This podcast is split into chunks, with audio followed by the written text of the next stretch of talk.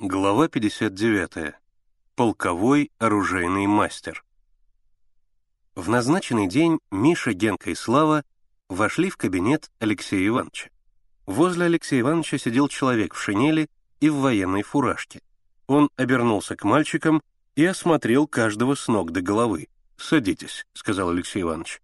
«Миша, ты принес кортик?» Миша нерешительно посмотрел на военного. «При этом, товарищи, можешь все рассказывать», — сказал Алексей Иванович. Военный долго и внимательно рассматривал пластинки, и когда он положил кортик на стол, Алексей Иванович сказал ребятам, «Ну, мы вас слушаем», и ободряюще улыбнулся им. Миша оглянулся на друзей и, откашлившись, произнес, «Мы установили, что этот кортик принадлежал полковому оружейному мастеру жившему во время царствования Анны Иоанновны, то есть в середине XVIII столетия. Алексей Иванович удивленно поднял брови, военный внимательно посмотрел на Мишу. «Анны Иоанновны?» — переспросил Алексей Иванович. «Да, Анны Иоанновны», — сказал Миша. «Это та, что ледяной дом построила», — вставил Генка. Он хотел еще что-то сказать, но Слава толкнул его ногой, чтобы не мешал. «Как вы это установили?» «Очень просто. Миша взял в руки кортик, вынул из ножен клинок. Прежде всего клейма. Их три. Волк, Скорпион и Лилия. Видите? Так вот, волк — это клеймо зуленгенских мастеров Германии. Такие клинки назывались волчата. Они изготовлялись до середины XVI века. «Есть такая марка оружия, очень знаменитая», — сказал Алексей Иванович. «Изображением волка или собаки», — продолжал смелее Миша, — отмечал свои клинки талецкий мастер Юлиан Дель Рей, Испания, крещеный мавр, вставил Генка.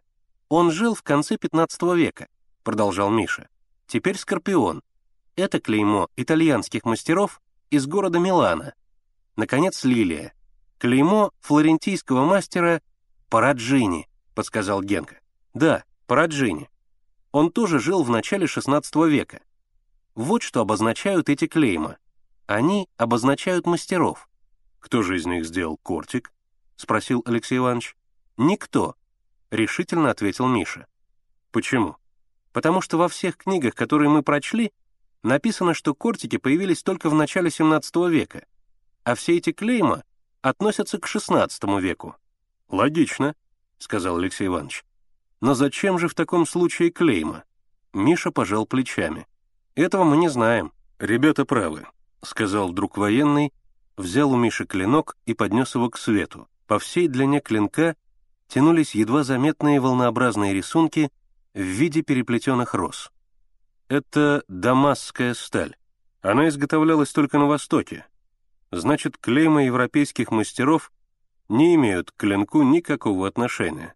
По-видимому, мастер, изготовивший этот кинжал, хотел показать, что его клинок лучше самых знаменитых, с этой целью он и поставил эти три клейма. Миша несколько смутился тем, что военный сразу определил то, над чем мальчики трудились столько времени, но решительно продолжал. Тогда мы решили познакомиться с образцами кортиков, употреблявшихся в России. Их было три типа. Во-первых, морской, но он четырехгранный, а этот трехгранный, значит, не подходит. Во-вторых, кортик егерей, но его длина 13 вершков, а нашего только восемь. Значит, тоже не подходит. Наконец, третий — это кортик полковых оружейных мастеров при императрице Анне Иоанновне. Он имел в длину восемь вершков, наш тоже. Он был трехгранный, наш тоже. И другие приметы сходятся. Поэтому мы решили, что этот кортик принадлежал какому-то оружейному мастеру времен Анны Иоанновны. Миша кончил говорить, постоял немного и сел на диван рядом с Генкой и Славой, с волнением ожидая, что скажут Алексей Иванович и военный. «Толково», — сказал военный. «Что ж, попробуем искать владельца». Алексей Иванович взял со стола большую квадратную книгу. На ее плотной обложке Миша прочел заглавие «Морской сборник», 1916 год. «Так вот», — сказал Алексей Иванович, «при взрыве линейного корабля «Императрица Мария» погибло три офицера, носивших имя Владимир. Иванов, мичман, Терентьев, капитан второго ранга, Неустроев, лейтенант. Встает вопрос, кто из них владелец кортика. Сейчас посмотрим некрологи. Алексей Иванович перелистал и пробежал глазами несколько страниц. Иванов. Молодой и прочее. Неустроев. Исполнительный... Алексей Иванович замолчал, читая про себя, потом медленно проговорил. «А вот интересно, прошу слушать. Трагическая смерть унесла В.В. Терентьева, выдающегося инженера российского флота.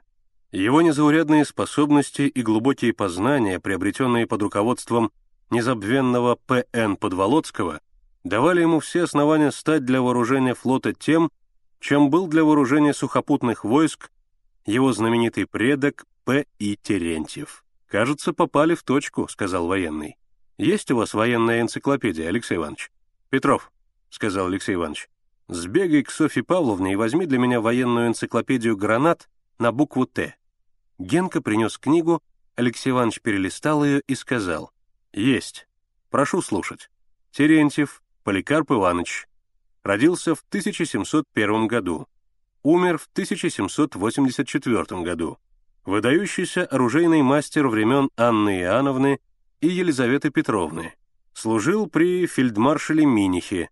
Участник сражений при Очакове, Ставучанах и Хотине создатель первой конструкции водолазного прибора, известен как автор фантастического для своего времени проекта подъема фрегата «Трапезунд».